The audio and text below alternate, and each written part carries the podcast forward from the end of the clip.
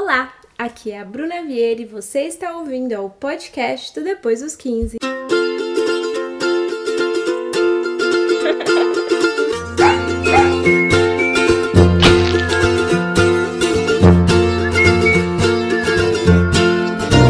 Oi, gente, tudo bem com vocês? Eu sou a Bruna Vieira e vamos começar agora nosso papo. Hoje eu acho que vai ser quase uma sessão de terapia, então preparem-se. Mais uma vez estou aqui com a Ana.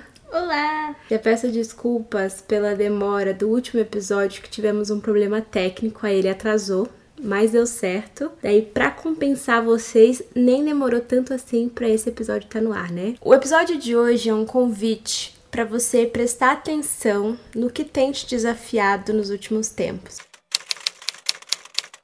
Listamos aqui alguns tópicos de coisas pessoais, então são desafios que nós escolhemos compartilhar com vocês, não são os nossos únicos desafios, mas são desafios que a gente acredita que vão acrescentar de alguma forma na vida de vocês, talvez não nossa, porque falar em voz alta é sempre um bom jeito de lidar com o que a gente está sentindo. Quem começa, Ana? Você é óbvio.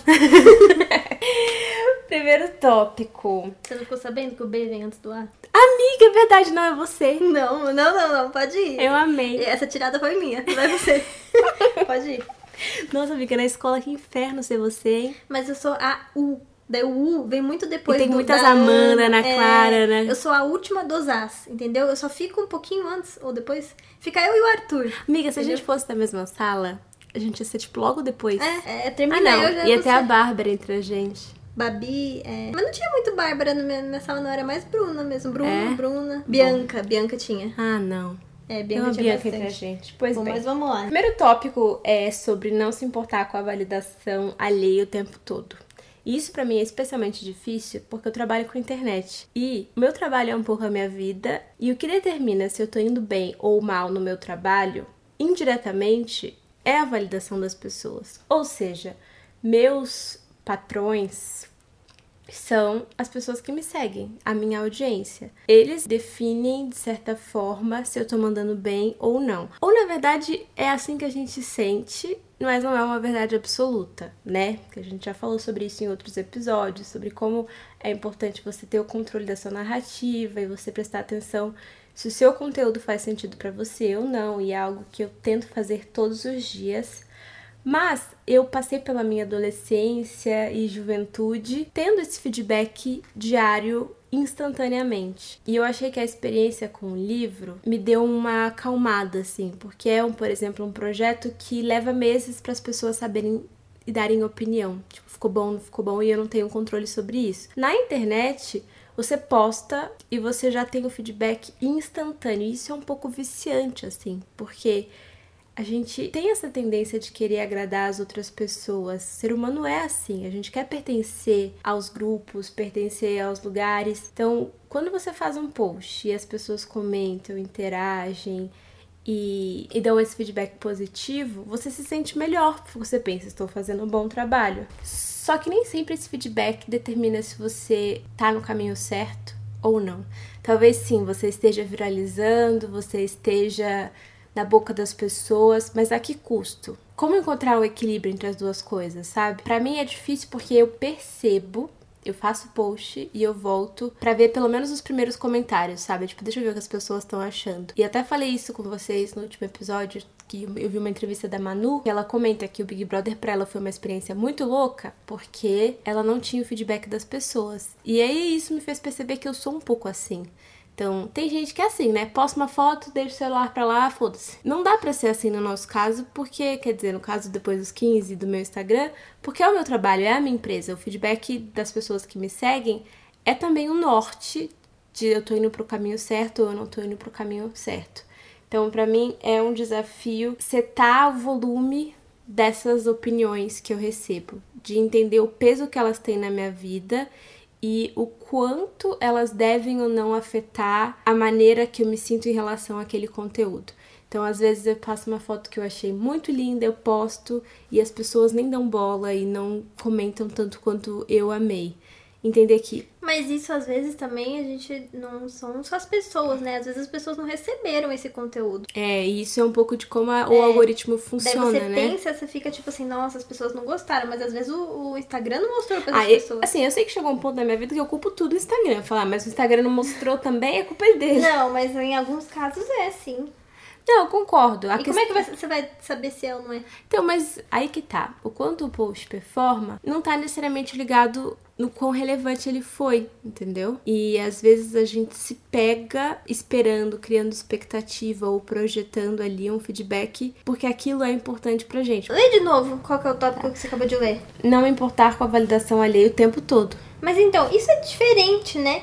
Porque no meu, por exemplo, eu coloquei não ficar preocupada com o que os outros pensam de mim. Assim que você leu, eu achei diferente, mas no final eu achei meio igual. Porque, tipo assim, não é- validação que eu quero. É assim, no meu caso, eu penso um pouco como empresa e um pouco como eu. A minha grande dificuldade é separar as duas coisas. Porque você, como pessoa física, se você vai numa festa, você não se preocupa tanto com o que as pessoas estão pensando de você. Nem um pouco. É diferente. Na verdade, eu adoro o, meu, quando as pessoas me acham estranha. O meu é diferente. O meu é exatamente isso. Se eu vou numa festa, eu fico muito preocupada com o que estão pensando no meu cabelo, na minha Nossa, roupa. não, quanto a isso não. Então, mas então é, não é a mesma coisa. Não, no meu caso é só, tipo, eu percebo que meu instinto me diz, deixa eu ver o que as pessoas estão comentando, deixa eu ver a opinião delas. E isso me gera uma certa ansiedade, que não é saudável pra mim. Só que ao mesmo tempo, eu me justifico dizendo, não, tem a ver com o meu trabalho, eu preciso ver isso. E de fato, tem a ver com o meu trabalho, realmente preciso ver isso. Só que se tá dentro de mim peso desse feedback, a velocidade que eu preciso dele e o quanto isso faz com que eu me sinta de uma determinada forma, que é tipo uma anestesia, sabe? Não é real. O que meu corpo tá produzindo ali enquanto eu vejo aquela notícia, aquela notificação e tal, é uma falsa sensação de fiz um bom trabalho. Eu sinto que pra mim o que importa é aquela sensação de eu fiz um bom trabalho. E depois, olha que legal, eles gostaram de mim é mais sobre meu trabalho ter performado e ter funcionado do que essas pessoas gostam de mim ou não. Porque se elas não gostam, talvez nem sejam as minhas pessoas e tudo bem. Só que também diz respeito a como o meu trabalho está sendo recebido pelas outras pessoas. Então essa é uma grande batalha diária que eu acho que não tem um jeito certo, não tem uma única resposta. É só, tipo, como se você estivesse se equilibrando numa prancha, sabe? Tipo, às vezes vai um pouquinho para cá, às vezes vai um pouquinho para lá. Então esse é um equilíbrio que eu sei que eu vou ter que lidar pelo resto da minha vida, ou pelo menos enquanto eu trabalhar com a minha imagem e com rede social. Porque gera ansiedade, né? Eu acho que quem tá escutando aqui sabe do que eu tô falando. Tipo quando você faz um story que você quer que alguém veja e aí você fica voltando pra ver se aquela pessoa viu o Disso story. daí eu entendo. Você que me ensinou a fazer isso, Aura. E, e o pior, eu fico assistindo o story pensando como a pessoa assistiu. Isso Quando é a muito- pessoa. Vocês fazem isso também? Você, você volta o story e fala assim, nossa, ele assistiu. Deixa eu imaginar como que ele viu. Deixa eu ver de novo agora com os olhos dele. É. Ou exatamente. dela, sei lá. Tá, já foi meu primeiro desafio. É ficar feliz com a minha própria companhia. Mas, tipo assim, não é que eu não sei ser feliz sozinha. Eu tô há três anos solteira e eu tô cada vez mais, assim, eu, eu gosto de ficar sozinha. Tem muitas coisas que eu gosto de fazer sozinha. Isso pra mim é ótimo. Mas é impressionante. Quando vem uma mensagem, quando, tipo assim, eu fico com uma esperança de. Nossa, acho que eu tô gostando mais de alguém aí. Tudo fica mais legal. e eu, é impossível Emocionada. não comparar. Eu sou muito emocionada. É impossível não comparar. É, tipo assim, eu falo, caraca, é muito mais legal eu apaixonada do que eu não apaixonada. Aí Isso você é um concorda desafio com... muito. Eu também sou assim, eu também prefiro... Então... Acho que todo mundo, amiga, não tem... Tipo, quando você tá apaixonada, seu corpo tá produzindo umas paradas ali que tudo fica melhor. Isso é uma verdade absoluta, não... Isso é um saco. Ah, mas devia ser tipo assim, com coisa simples. Mas é por isso que você precisa se apaixonar por si mesma. Eu sei, eu tento todos os dias tal. Eu até, eu até tenho uma- umas coisas assim que eu acho que são muito boas, que eu tenho uns picos de alegria quando não tá, tipo, quando não é 2020. eu, eu sou muito assim, de vez em quando, tipo, eu tô assim, eu falo, "Ah, nossa, dá uns picos de alegria, assim, isso eu acho muito bom. Mas mesmo assim, ainda não é aquela sensação De estar apaixonada. É, e eu acho que esse é um desafio muito grande, porque eu lembro dessa sensação constantemente e falo assim, tá vendo? Não estou sentindo Nossa, isso. amiga, faz tempo que eu não sinto isso aí. Pois é. É que minha memória é ruim, né? Sei lá, eu senti ano passado. E aí esse ano parece que é outra... Um universo paralelo, uma realidade assim... Ah, a gente tá aqui num, num túnel do tempo, né? A gente entrou num buraco. As únicas isoladas. É. Mas eu entendo isso que você falou de gostar da própria companhia também é um pouco desafio para mim. Eu gosto de ficar sozinha, eu adoro silêncio. Só que eu sei que eu não posso morar nesse lugar para sempre, que eu preciso de outras pessoas e conviver. Até provavelmente eu vou falar mais sobre isso na frente. Só que eu sinto que estar perto de outras pessoas, até de boy mesmo, então exige muito de mim. Exige porque enquanto eu tô ali, eu tô criando mil ideias na minha cabeça e possibilidades, a minha cabeça funciona assim. Então, eu preciso desses momentos de intervalo assim para recarregar, sabe? E eu acho que um caminho para você que ouviu e se identificou com a Ana é descobrir o que te recarrega, assim. Não vai ser a mesma forma que você se sente quando tá apaixonada, não dá para competir com isso, mas pequenos rituais, pequenas coisinhas que às vezes passa despercebido e que te ajudam nesse processo de autoconhecimento e autoconfiança. Então, não sei, fala o que chega mais perto disso que você consegue sozinha. Sem ser se... Não, quando eu como chocolate, falar, quando eu como manchão, assim, é comida. Olha que difícil. Ah, é, não, esse ano, esse ano, esse ano só tem sido comida, sinto muito. Mas notícias boas. E depois do treino ontem? Não. Não, eu sinto, eu me sinto bem. Então, mas esse Eu me sinto bem. Eu até tava pensando nisso. É, exercício físico para mim é uma coisa assim que quando eu faço, a, as coisas ficam melhores do que quando eu não faço. Isso eu consigo diferenciar, assim, eu me sinto melhor comigo mesma. Mas não é assim, nossa, fiquei feliz. Não, eu só me sinto bem, assim, bem-estar mesmo, é Uhum. diferente. Mas é, é 2020 tem sido só comida mesmo. Esse papel na minha vida de assim, de suprir, tipo assim, Ah, mas sei lá, quando você à noite vou pedir um faz lanche. alguma coisa de trabalho que parecia muito difícil e aí termina. Você não tem uma semi-sensação de. Sim, mas não é felicidade. É, não, não é felicidade, mas é, eu sinto é que dá um alívio. É, que esse Eu alívio. fico alegre. Eu acho que é diferente, é alegre. Tipo, Quando você risca a planilha ali, assim, é, eu fico alegre quando a gente termina um vídeo, não sei o quê. que dá certo. É, tipo assim, ano passado, quando as coisas aconteciam, quando você falava de viagem, essas coisas, daí era muita felicidade. Eu sentia muita felicidade mesmo. Só que esse ano, assim, é, É, a gente tá assim, indo, indo, sobrevivendo. Mas eu sinto, porque. o desafio é encontrar essas fontes de felicidade. É, então, mas eu acho que esse é o grande desafio de todo mundo em 2020. E ficou difícil porque agora a gente não tem a companhia do outro. E a gente tem muitas coisas dando errado e, e notícias ruins, um ciclo que não acaba de jeito nenhum, incerteza em relação ao futuro, o que torna essa busca ainda mais difícil. E é por isso que é importante a gente ter essas pequenas ferramentas, sei lá, pequenas formas de acessar esse lugar bom, seja isso que você falou, ah, o, bom, o bem-estar depois de fazer um exercício, ou a sensação quando você termina um livro, ou eu sinto, tipo, quando eu encontro uma série que eu gosto e eu fico, nossa, tem alguém me esperando ali. Me faz companhia de um jeito muito estranho. Tipo, por exemplo, eu encontrei uma série, indicação de um amigo meu, chamada Superstore, no Amazon Prime. E é uma série levinha, assim. Mas é tão divertido e só de ter esses minutinhos no meu dia e saber que eu terei esses minutinhos no meu dia, eu já criei um mini hábito bom, assim, eu tenho algo bom que me espera às 10 da noite, enquanto eu tô andando na esteira. E quando eu não tinha isso, eu olhava pra noite e ficava assim, ai, mais um dia. Daí eu percebi, eu preciso ter sempre uma sériezinha, tipo, apoio emocional, que não exija muito de mim, porque o resto do dia já exigiu, e que me dê pequenas risadinhas, que me faça dar pequenas risadinhas, assim. Então, tipo, a série virou esse esse pilar pra eu conseguir chegar no dia seguinte e falar, daí ontem eu vi aquele episódio, foi engraçado. Dead Seventh Show era assim na minha vida, mas da Acabou? Netflix foi lá e tirou do catálogo. Você terminou? Não, faltou um- acho que uma temporada, mas daí o que aconteceu? Como eu soube que eles iam tirar, eu corri pra assistir, daí ficou ruim, sabe? Porque eu pulei os episódios. Amiga, mas por que fez isso? Ah, porque eu queria ver logo antes deles tirarem, só que daí. E essa série tem um fim?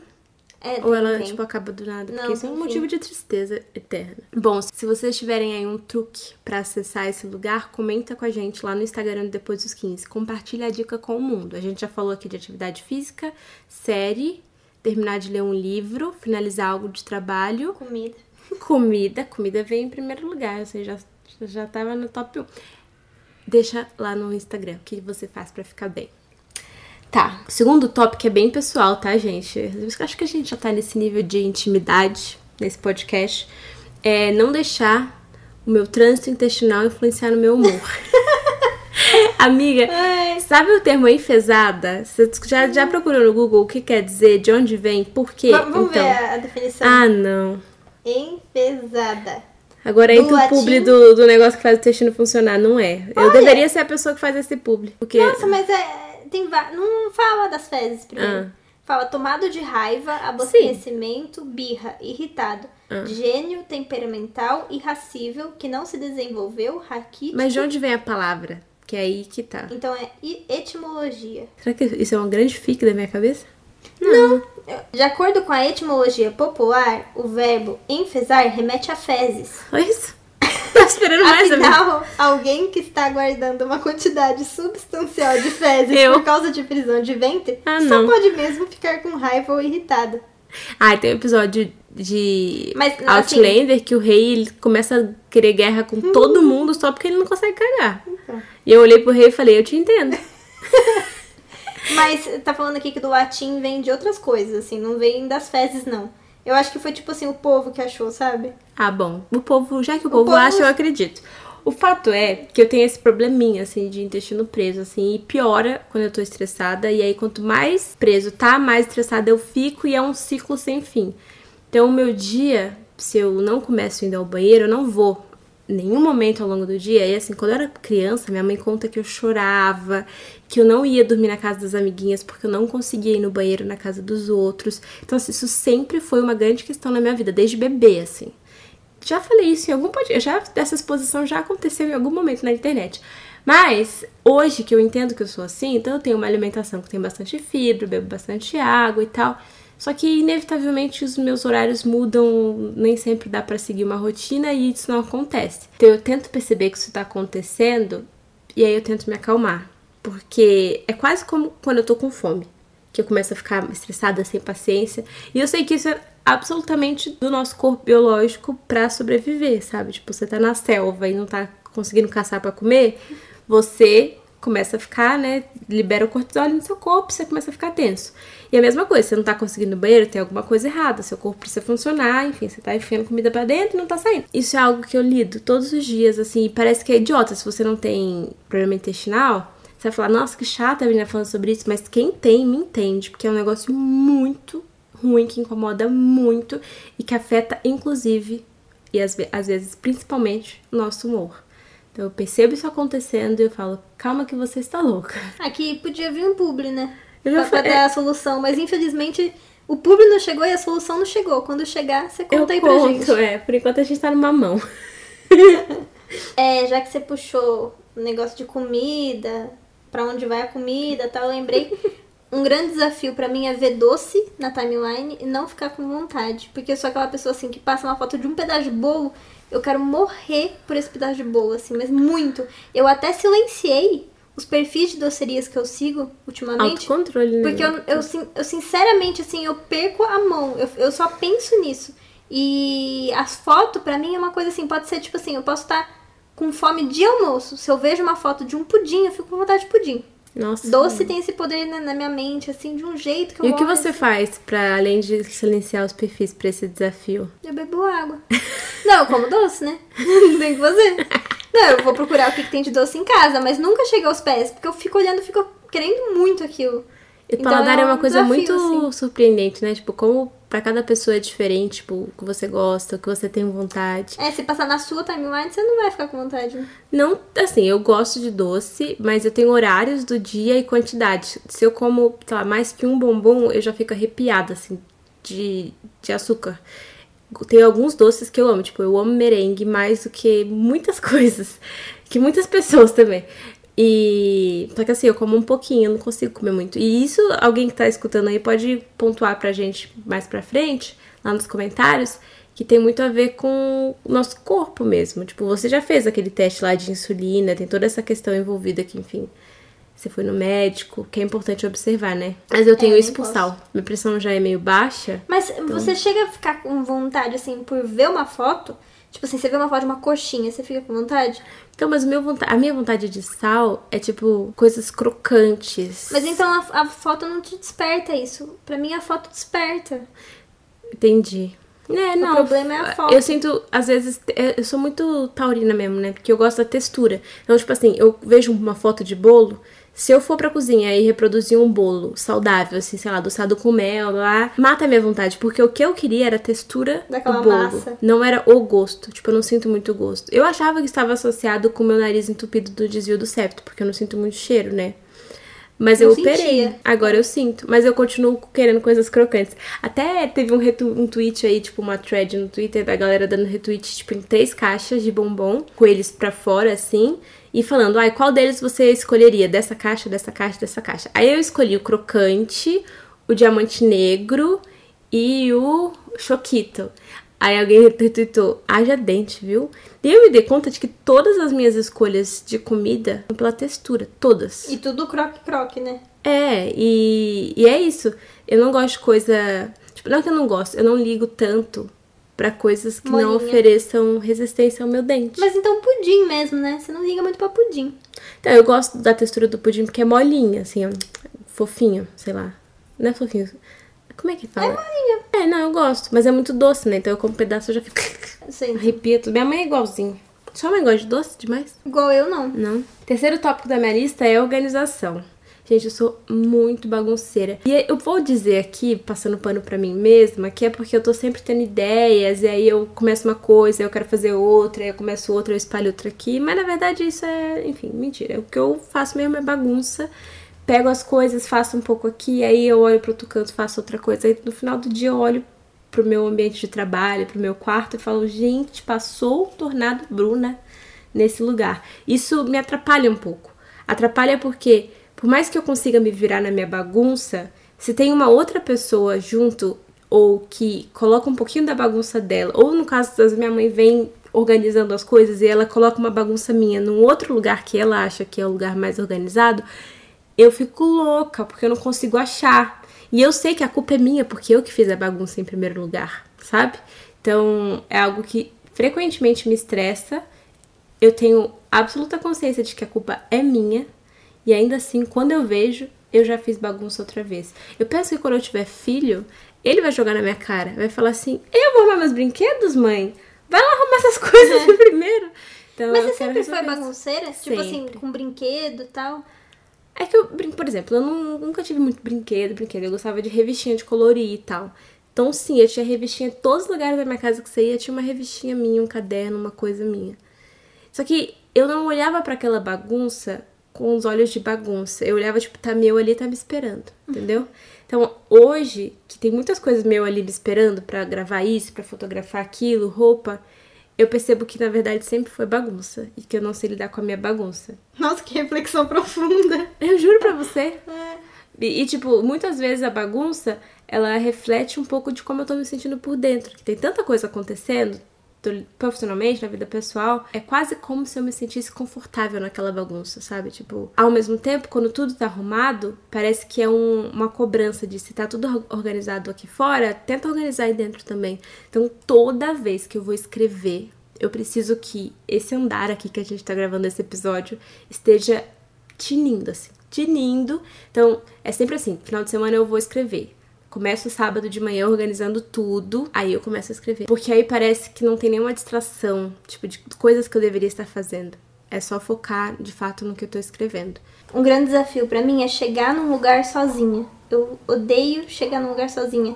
Se tem uma festa, tipo também assim, às vezes mesmo que eu consiga ir sozinha na festa, eu prefiro esperar uma amiga que vai mais tarde pra ela me dar carona pra eu ir junto com ela. Eu também sou e, assim. E eu preciso confessar uma coisa. Ai, meu Deus. Que quando eu tinha uns 17 anos, assim, eu tava quase saindo da escola, eu pensei numa vez assim, eu falei, nossa, né, eu odeio chegar nos lugares sozinha, né, tenho vergonha e tal. Como que vai ser quando eu trabalhar? Porque, tipo assim, eu vou estar num lugar que eu não vou conhecer ninguém. Ih, e eu vou ter que chegar nesse lugar todos os dias e falar com essas pessoas. Daí eu pensava nisso, daí eu pensava, nossa, como que eu vou lidar com isso? Eu juro que eu pensava. daí eu preparava pra pensar, não, deixa isso pro futuro, deixa isso pro Hum. futuro, daí eu vejo como é que vai ser, eu vejo como vai ser. Eis que começa a trabalhar com você. E daí eu falei, ah, ótimo, né? Tô trabalhando da minha casa, não tô tendo que me expor assim a ninguém. Daí começam os eventos. E daí, tipo, isso foi muito um tapa E na... você ia nos eventos me representando. sozinha. E daí, tipo, isso foi um, muito um tapa na minha cara. Porque, tipo, lá pelo quinto evento, eu lembrei disso que eu pensava quando eu tava na escola Nossa, ainda. amiga, é verdade. Daí eu parei e pensei assim, caraca, eu tinha medo, tipo assim, de chegar num escritório. Só que no escritório, em, em duas semanas, eu já ia conhecer todo mundo. Isso aqui é bem pior, porque cada evento que você vai, são outras pessoas. Nossa, é verdade. Eu detesto evento que eu não conheço ninguém. A vantagem é que, tipo, se eu fui convidada, provavelmente eu conheço alguém da agência, ou tem outras amigas blogueiras que eu já trabalhei junto e estão ali. Só que, às vezes, eu vou no, quando é aqueles eventos que acontecem o dia inteiro, sabe? Que você chega lá e tem jornalistas e eu não conheço todos. Eu me sinto um peixinho fora d'água. Eu fico tipo, desculpa, gente, por eu estar aqui atrapalhando vocês. Eu sou. Eu, eu preciso lidar com isso também. Mas hoje em dia, tipo assim, no começo era muito mais difícil pra mim. Mas hoje em dia, eu, tipo, eu ponho mais na minha cabeça, tipo, eu tô aqui pra fazer meu trabalho e fazer o conteúdo. É. E eu fico pensando, conteúdo, conteúdo, conteúdo. Mas eu acho que a gente já Mas- teve essa conversa, tipo, há algum tempo, assim, É. ah, você tá trabalhando, não tenha vergonha Não, sim, é de que eu- pedir, de falar. Ah, não, porque... pedir e falar, eu ainda tenho vergonha, assim. Então não, não, não resolveu a conversa. não, não, tipo assim, eu tenho vergonha de pedir e falar, mas quando é, é diferente, não é pra todas as pessoas que eu tenho vergonha de pedir falar. Uhum. Tipo, se é pra fazer conteúdo e a moça tá lá explicando do conteúdo, eu problema zero de chegar pra ela e falar, ah, você Fala explica de pra mim, novo, fala de novo isso aqui. Não tem nenhum problema. É mais, tipo assim, quando eu tenho que falar, interagir com as outras pessoas que estão lá, que não é a pessoa que tá me dando o conteúdo, não sei explicar direito. Pra, pra pegar o conteúdo, pra mim tá tranquilo. É quando eu tenho que fazer uma coisa a mais de pegar o conteúdo. Daí eu fico com vergonha, eu fico, tipo, ai. Tipo, eu não gosto de incomodar as pessoas, de ter a sensação de que eu tô incomodando as pessoas. Então, se a pessoa tá lá falando ela, enfim, é paga pra isso e pra marca é muito legal eu gravar aquele story, fazer aquele conteúdo, eu também não me incomodo. Mas agora, tirar alguém que tá fazendo uma coisa que nada a ver e. Eu lembro uma vez que eu fui no evento do YouTube e era um evento que a luz tava muito, muito ruim. Assim, eles colocaram uma luz vermelha e absolutamente nenhum story funcionava. Porque você ligava e ficava parecendo filme de terror, assim. Tem uma coisa que acontece na luz quando é luz vermelha.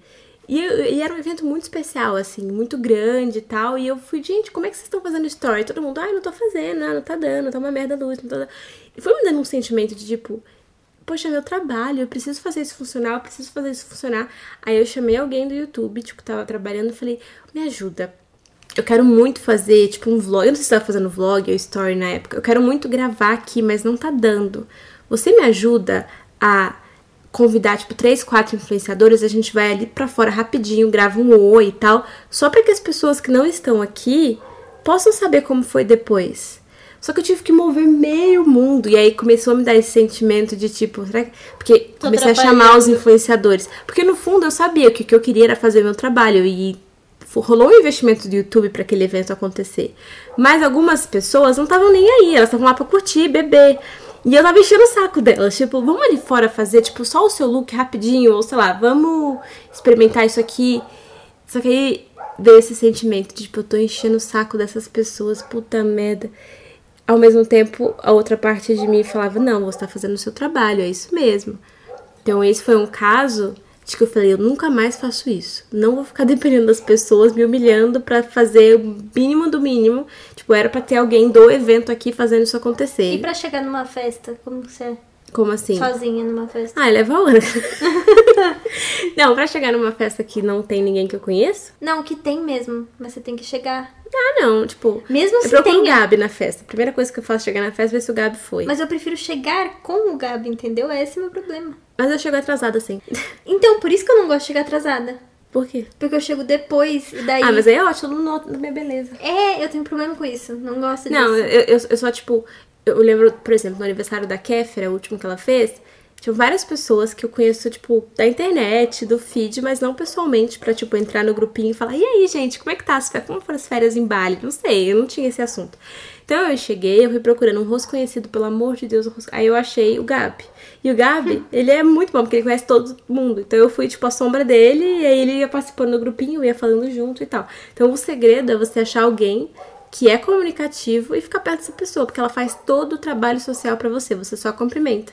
Daí ele fala, essa aqui é a Bruna, Ai, depois é dos 15, verdade. entendeu? Eu falo, é a própria. Aí a pessoa fala, verdade. ah, tá diferente. Eu falo, pois é, pintei o cabelo. Tipo, Quer dizer que essa pessoa não tá recebendo meus posts no Instagram há dois anos ou me mutou. eu juro, eu fui no rolê esses, esses dias, nossa, esses dias, deve fazer uns dois anos isso. Logo que eu voltei a morar em São Paulo, E aí a menina da agência falou: Nossa, mas você pintou o cabelo. Aí eu fiquei assim. Amada, faz só tipo um ano que eu pintei o cabelo. Mas é isso. Próximo tópico? É, você. Próximo tópico: fazer planos. É difícil, porque a Ana é uma pessoa que faz planos. E eu sou a pessoa que odeia planos. Meu e a gente sonho- trabalha junto. O meu sonho é sentar e falar assim: Ah, Bruna, hoje é quinta, é dia de gravar podcast. Bruna, hoje é, dia- é terça, é dia só de fazer vídeos para o YouTube. É meu Gente, sonho. a minha mente criativa não funciona assim, porque quando eu olho e tem um monte de coisa, meu cérebro fala, hahaha, não. E aí eu me sinto muito ansiosa e ainda mais quando tem coisas que não dependem de mim ou coisas que a gente ainda não tem a informação por completo. Talvez aconteça, talvez não, talvez caia, talvez não. Então ficar pensando nisso, tiro meu sono à noite, aí não durmo à noite, no dia não vou no banheiro, aí não vou no banheiro, aí não faço exercício, aí não faço exercício, enfim, é uma bola de neve que começa. Então, eu vou um dia de cada vez. Vamos ver como é que vai estar a luz naquele dia pra ver se vai dar pra tirar foto, Ela vai pra sempre gravar. fala isso. Não, vamos fazer amanhã? Vamos ver como é que vai estar a luz amanhã. Não, e a Ana, coitada, não desiste. Ela fala, também a gente vai fazer tal coisa, né? Fala, é, vamos ver. Isso, tipo, a gente vai fazer.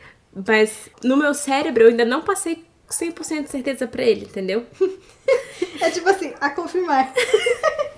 Tipo, tem, eu gosto sim de fazer a lista das coisas que eu tenho que fazer, mas não quando, onde, como. É só, tipo, eu preciso fazer aquilo, em algum momento vai acontecer. Então, tem um fluxo de trabalho que às vezes eu sei que vai ficar muito intenso. Aí, beleza. Então, agora, por- por questão de tempo mesmo, senão não vai rolar, a gente precisa organizar minimamente. Mas pra minha mente, eu minto. Eu falo, não, fica tranquila que vai sobrar aquela meia horinha pra você ir no banheiro de manhã. Mas é isso, eu queria muito ser uma pessoa que gosta de fazer planos, ou pelo menos tem uma relação um pouco mais tranquila com isso. Porque eu reconheço que fazer planos é importante para as coisas funcionarem, para ter uma frequência, principalmente no conteúdo e até para você se planejar mesmo para fazer aquilo da melhor forma possível. É que honestamente, para mim, quanto mais tempo eu tenho para me planejar, mais ansiosa eu fico e aí mais travada eu fico na hora. Então, até para falar texto assim de trabalhos, é, funciona muito mais. Eu tenho uma conversa sobre aquilo com a pessoa e aí eu gravar, que aí eu vou falar o que eu achei importante, o que eu assimilei, do que ficar tentando decorar aquilo dias antes, porque aí na hora eu tô igual um robô. Olá! Mas você é um case de sucesso. Eu tenho certeza que daqui a um tempo a gente vai ver um TED Ah, seu falando como, como sou creator há mais de 10 anos sem um dia ter planejado um- um- uma rotina. eu achei que você ia falar sem nunca ter conseguido decorar mais de duas frases. Também. Gente, é- eu devia gravar os bastidores da produção de conteúdo, porque assim, tem um texto, um briefing, que eu preciso falar números e datas e tal. Duas horas depois. Vamos fazer um episódio do podcast sobre isso? Se vocês quiserem, comentem. Queremos saber dos bastidores, porque eu acho que tem várias histórias engraçadas que eu não sei se acontece com todo mundo, mas aqui a gente já até acostumou.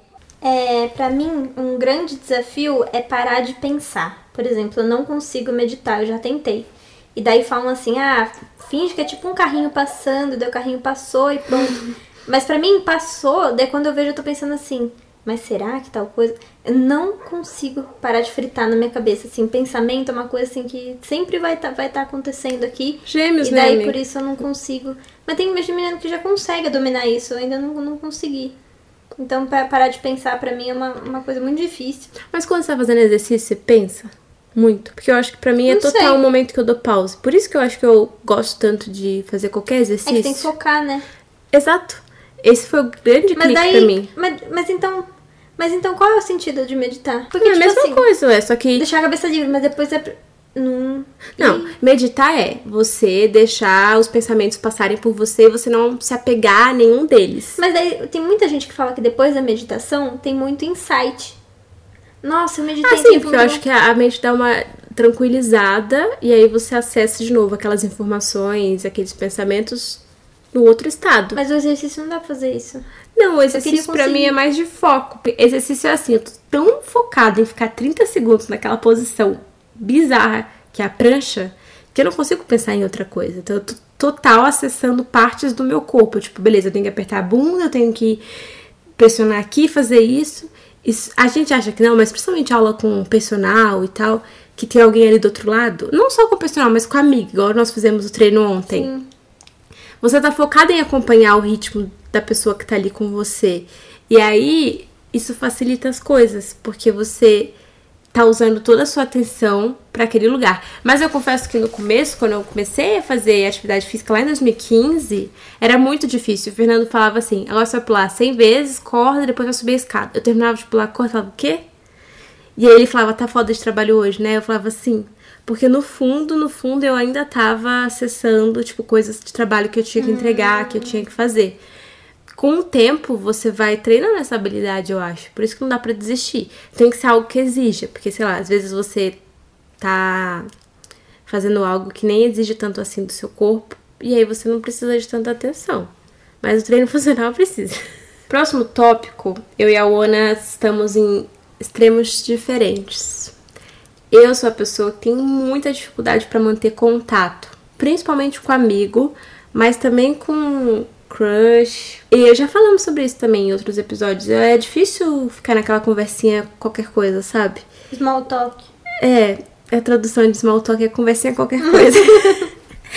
e, e eu não vejo propósito.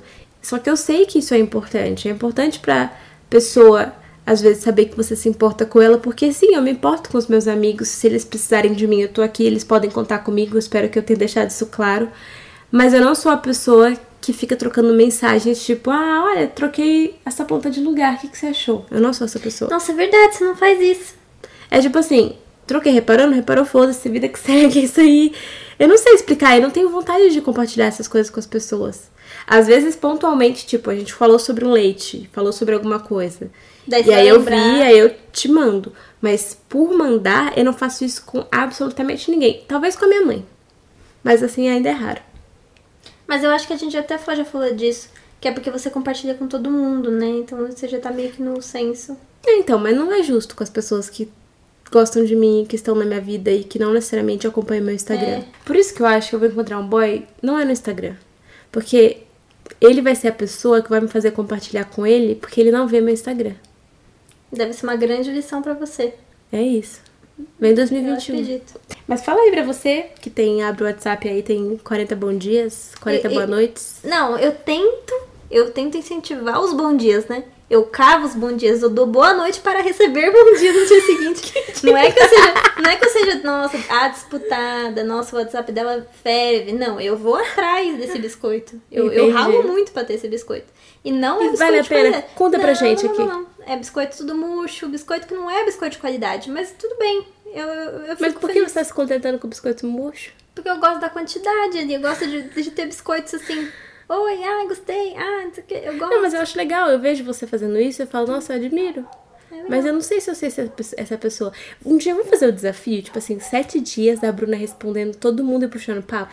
Nossa, mas será que você ia conseguir? Ah, se for desafiada, amiga, se é? for desafiada, eu faço. Eu, eu apoio esse desafio. Se você apoia esse desafio, comenta lá no depois dos 15. Bruna, sete dias de desafio, vamos lá. Nossa, amiga. Tipo assim, a Ana fala assim, Bruna, você vai responder essa pessoa, você tem que responder com algo que ela possa continuar a conversa. É, e eu falo, um eu respondo lá. a pergunta dela. Se eu tiver outra pergunta, eu faço. Se eu não tiver, eu não faço. Não, eu cavo pergunta assim da. Ah, não, exige muito. Da... Eu tenho, sou preguiçosa pra esse ponto, pelo menos eu sou nesse ponto.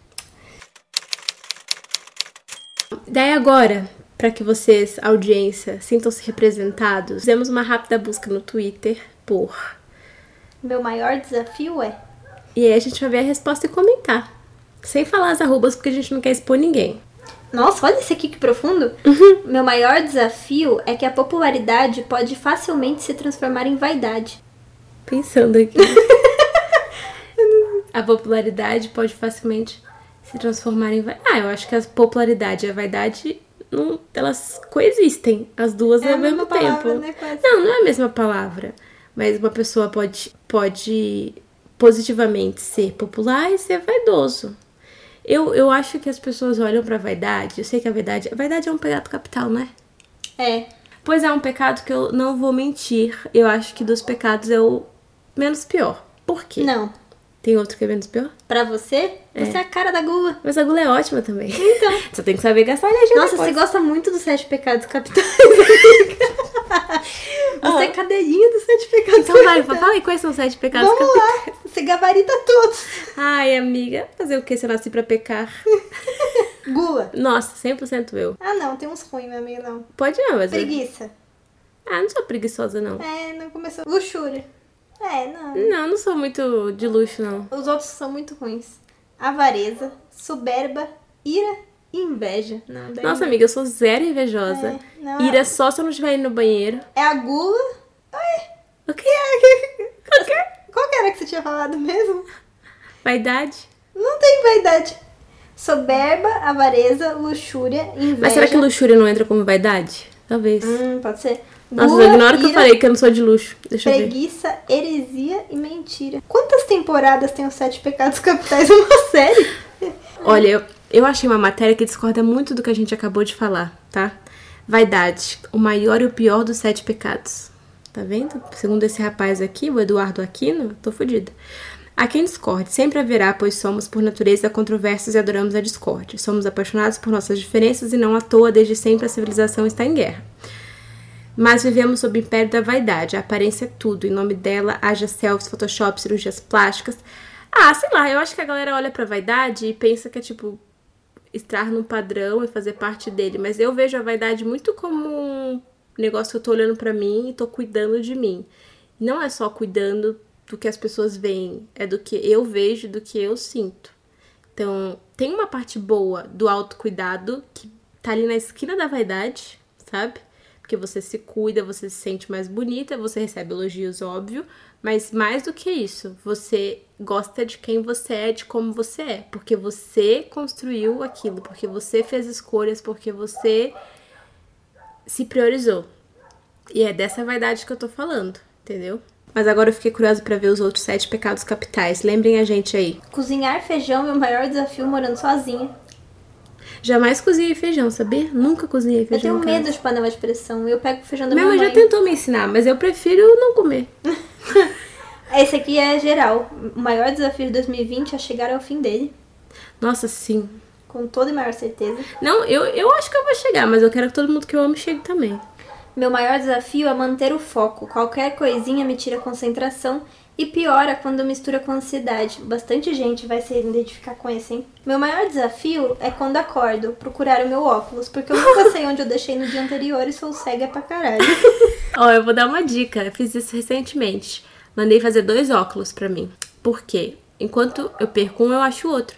E eu deixo ele estrategicamente em lugares, tipo assim, um no banheiro, um na penteadeira. Aí eu vou trocar de roupa, eu tiro, cadê o outro? Aí eu volto, sei que um tá na penteadeira. Então, eles são uma dupla dinâmica que me ajudam a não ficar cega, porque eu perdia os meus óculos várias vezes ao longo do dia e ficava irritada demais. Daí foi um bom investimento. Tava promoção na ótica.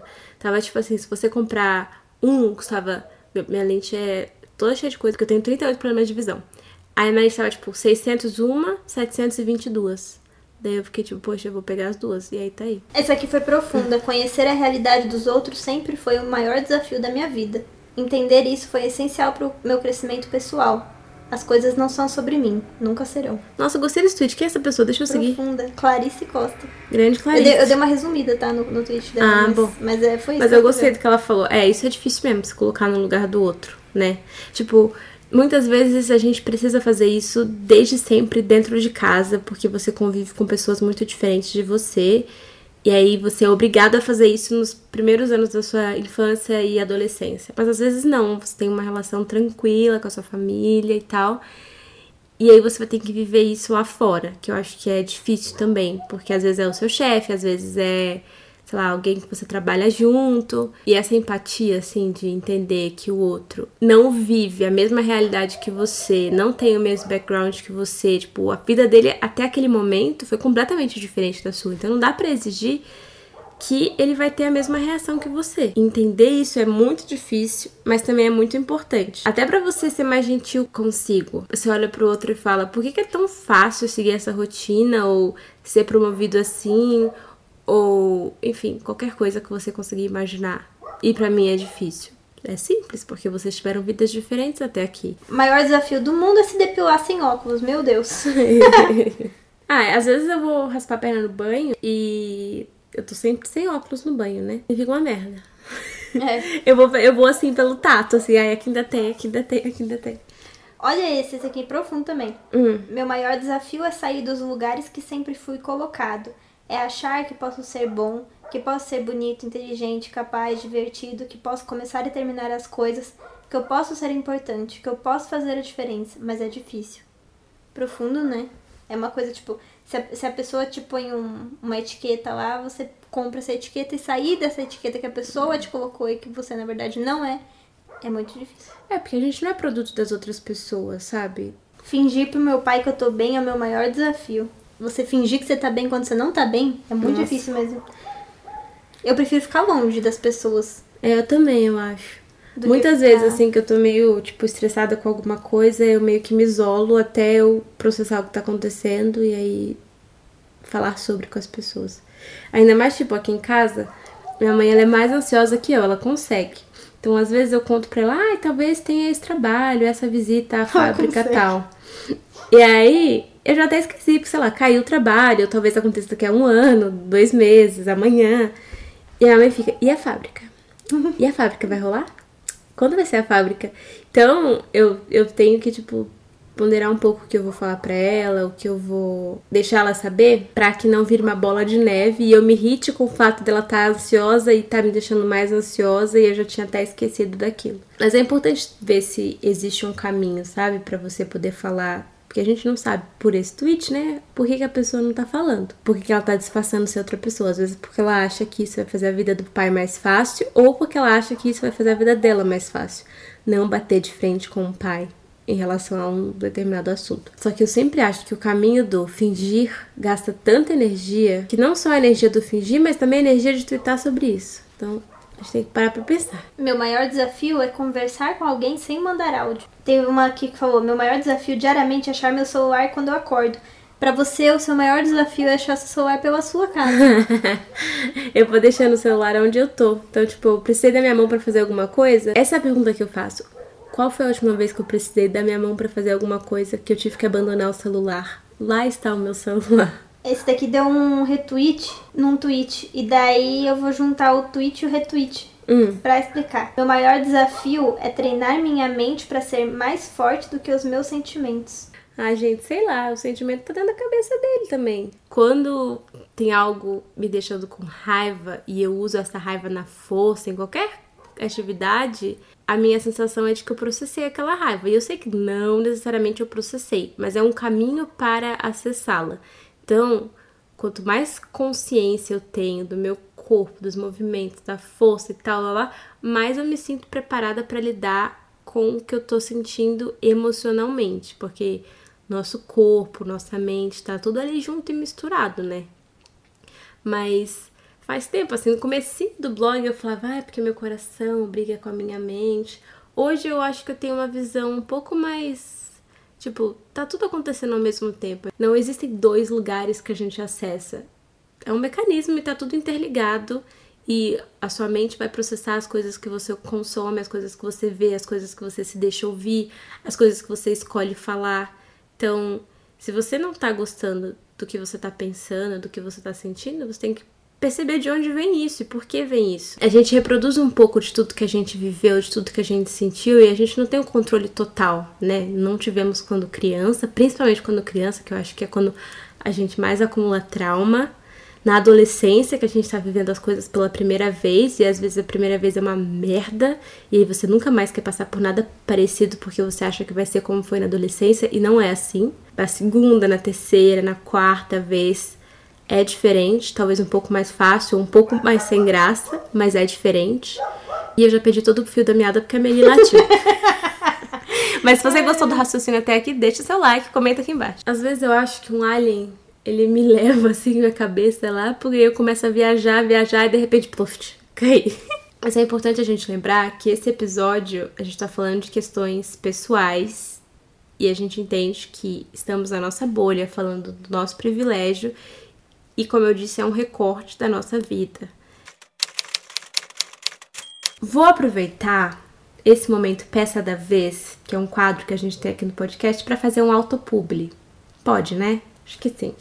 Para falar sobre a collab que eu fiz com a Soul Cute. faz tempo que eu sonho em fazer algo assim, tipo, ter uma marca, ter uma coleção de vestidos. Então esse é o começo da realização de um sonho, poder pensar junto com a marca em peças que tenham a ver comigo, tenham a ver com a minha história até aqui e que eu espero que inspire vocês também. Então se você está escutando este podcast, entra no meu Instagram ou no Instagram da Soul Cute, dá uma olhada nos vestidos. Tem estilos diferentes, modelos diferentes, cores diferentes, vê se algum te agrada, se faz sentido com o seu estilo. E se você não curtir, tudo bem, deixa um comentário, encaminha para alguém que você sabe que ama vestido. Esse é um projeto que eu tô há meses assim querendo que aconteça, eu achei que não ia rolar por, né, 2020. Mas deu certo e eu quero muito saber a opinião de vocês. Indicação da semana, por favor, ignorem a Meli latindo ao fundo. Estamos numa casa com quatro cachorros e eles revezam quem vai latir em cada momento. Agora temos a Meli ao fundo. Mas eu queria indicar para vocês um perfil que eu descobri no Instagram do Emanuel Aragão, que é um filósofo e escritor, e ele posta assim umas montagenzinhas e frases que são insights maravilhosos. Inclusive, eu, eu sinto que eu poderia gravar um episódio de podcast para cada post que ele faz. Tô no meio do meu dia, assim, de repente, paf, na minha cara, uma frase que, que me faz pensar sobre diferentes assuntos. Então, se você curte esse conteúdo, se você tá nessa fase de autodescoberta, de entender por que você sente o que você sente, recomendo que você acompanhe o Instagram dele e até saiba mais sobre os livros dele. Ele tem canal no YouTube também. Eu já compartilhei uns 3, 4 posts dele, mas dá para você entrar e ir descendo, descendo, descendo. Tem muita coisa legal, tem texto. Emanuel Aragão Real. Sabe quem ele é? Namorado da Maria Flor. Primeira vez numa pandemia, eu realmente não tenho. Minha rotina tá sendo tipo assim: um dia funde com o outro, que aí nasce o outro, que parece que é o primeiro, é o quarto, e de repente passou um mês, aí depois dois, e aí você lembra de uma coisa e essa coisa foi no começo do ano, que parece que foi ontem. Então, primeira vez, não tem primeira vez. E para fechar esse episódio, temos Entre Amigas, temos áudios de vocês. Lembrando que quem quiser participar anonimamente, só mandar um áudio para entreamigas@depoisdos15.com, um áudio de até um minuto para a gente conseguir escutar e comentar a sua questão. Oi, Bruna. Oi, Ana. Então, a minha situação é a seguinte: eu tenho 17 anos, então, por conta da minha idade, eu já começo a ter um olhar um pouco diferente sobre as situações e conflitos que tem dentro de casa. É, só que por conta da minha criação, eu não tenho muita voz e até tenho medo de opinar sobre o que acontece dentro de casa. E ultimamente eu tenho tentado conversar com a minha mãe e tal, expor um pouco do que eu penso sobre o que acontece, só que ela sempre acaba me colocando como errada e que eu vejo as coisas tudo, tipo assim, como não existe. E eu queria uma ajuda, porque às vezes não sou eu que tô errada, sabe? Mas eles me põem como errada e eu queria como eu, saber como eu posso ganhar um pouco mais de voz. Olha, esse negócio certo e errado é um negócio que precisa acabar. Porque na maioria das situações não tem um certo e um errado, tem um lado da história e o outro lado da história. Se seu pai e a sua mãe mandassem o áudio para esse podcast, a gente ia ter o lado deles. Você mandando esse lado, a gente tem o seu. Acho que o mais importante é que haja comunicação e que um lado escute o outro e enxergue o outro como de fato um lado pelo que você está falando, seus pais não enxergam você como um lado. Talvez porque eles acham que a sua opinião ainda não está formada e tá, eu lembro muito bem de como eu me sentia quando tinha 17 anos e de como a minha opinião naquela época foi fundamental, sei lá, para eu estar aqui hoje, inclusive para os meus pais estarem aqui hoje. Então, tem que ser levado em consideração, sim. Como acessar isso dentro da sua casa, eu não tenho a resposta, mas acho que talvez um profissional, se você topar, conversar com eles, para esclarecer que isso é uma questão para você e que vai refletir em outras áreas da sua vida, porque assim que eles entenderem como não ser levado a sério afeta sua relação com quem você é, a sua relação com seus amigos, a sua relação, sei lá, profissionalmente no futuro, quanto mais cedo você conseguir passar por isso e processar isso com eles, mais fácil vai ser o resto da sua vida, porque uma hora ou outra você vai ter que enfrentar isso, ou você não vai enfrentar isso e vai fazer falta. Então eu acho que tem que ser honesta com eles. E se você já foi, não adianta, é tipo, gente, vocês estão entendendo que isso vai refletir na minha vida. Vocês não querem que eu seja tal coisa, ou faça tal coisa. Eu preciso acreditar em mim. Se vocês não acreditam em mim ou não levam a sério o que eu falo, como eu vou fazer isso? São os meus pais? Obrigada por ter mandado o áudio e ter se aberto com a gente. Eu sei que não é fácil, mas espero que te ajude. Oi, Bruna. Oi, Awana, tudo bem? Meu nome é Carol, eu tenho 20 anos e atualmente eu sou au pair nos Estados Unidos. E por causa da minha rotina, eu acabo dirigindo bastante, então eu adotei os podcasts na minha vida, e especialmente do Depois dos 15, que tem me ajudado muito em muitas questões que eu nem sabia que eu precisava de ajuda. E a minha questão hoje, ela é especialmente para Bruna, porque eu gostaria de saber como foi para você sair da Califórnia e voltar para o Brasil. Porque muita gente tem essa impressão de que morar fora é mais fácil, que morar fora é melhor, e só quem vive sabe que não é bem assim. E eu gostaria de saber como foi para você voltar para casa, se você teve que lidar com algum conflito internamente, porque eu tô, eu tô passando por isso, tô passando por esse processo, eu tô voltando pro Brasil em breve, e eu sei que vai surgir muita gente por aí dizendo: ah, por que você não ficou? Por quê? Porque lá é melhor? Porque isso e aquilo. Enfim, gostaria de saber como foi para você tudo isso. Muito obrigada, beijão. Carol, posso falar uma coisa? Antes de responder a sua pergunta, eu achei a sua voz muito parecida com a da Isabela Mesadre. Igual, a Ona escuta a Isabela todos os dias aqui em casa. E aí a sensação é de que ela ia começar a falar dos astros a qualquer momento. Os astros hoje. Muito, muito bem. Eu gostei da sua pergunta, é uma pergunta muito boa. Na época que eu voltei, tudo ainda era muito recente, eu tava muito sensível e eu não me sentia pronta para falar sobre determinadas questões. Ainda estavam cicatrizando dentro de mim. E eu falei mais pra frente sobre isso, mas acho que nunca num episódio. E como eu fiz terapia nesse momento, foi muito importante para mim entender que eu não estava dando passo para trás e sim um para frente. Voltar para São Paulo com a cabeça de quem morou fora, de quem viu tudo com uma certa distância, foi muito importante para o meu trabalho, foi muito importante para minha vida. Eu comecei a valorizar coisas que passavam despercebido para mim. Vocês sabem que eu sou do interior de Minas, né, de Leopoldina. E todos os anos que eu morei em São Paulo, antes de morar fora, eu me sentia meio uma forasteira, assim, sabe? Como se eu não pertencesse àquele lugar. E isso era ruim, porque, poxa, é minha casa, é minha vida, é minha rotina. Então eu nunca cons consegui de fato construir uma rotina, construir um grupo de amigos, fazer parte de fato daquilo. Eu sempre achava que era uma transição e que aquilo ia passar. Não sei explicar por quê. Quando eu voltei, tudo aquilo que era estranho mudou e virou familiar. Bairro que eu costumava andar, que se eu me senti uma estranha naquele bairro, eu me senti 30 vezes mais estranha morando fora. Então, quando eu voltei, aquele bairro que era estranho para mim, ele virou o meu bairro. Então, São Paulo era uma cidade que eu achava que ia me engolir. Quando eu fui morar fora e voltei, eu senti que eu podia o que eu quisesse em São Paulo. E isso é só uma questão de como você enxerga o que tá acontecendo. Porque eu podia muito bem olhar e falar: putz, tô voltando para São Paulo, aqui tem muito crime, o Brasil tá enfrentando uma crise, não sei o que.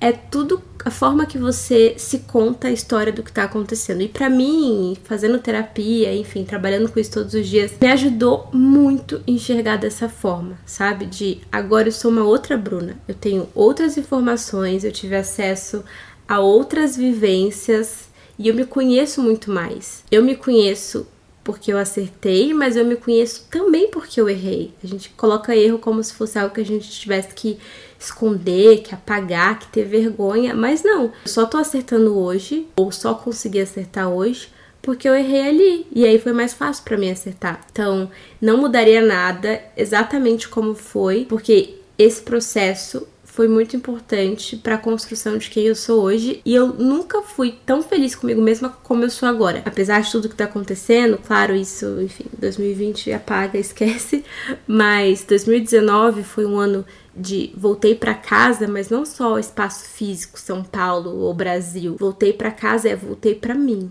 Meninas, a terapia hoje foi ótima, né?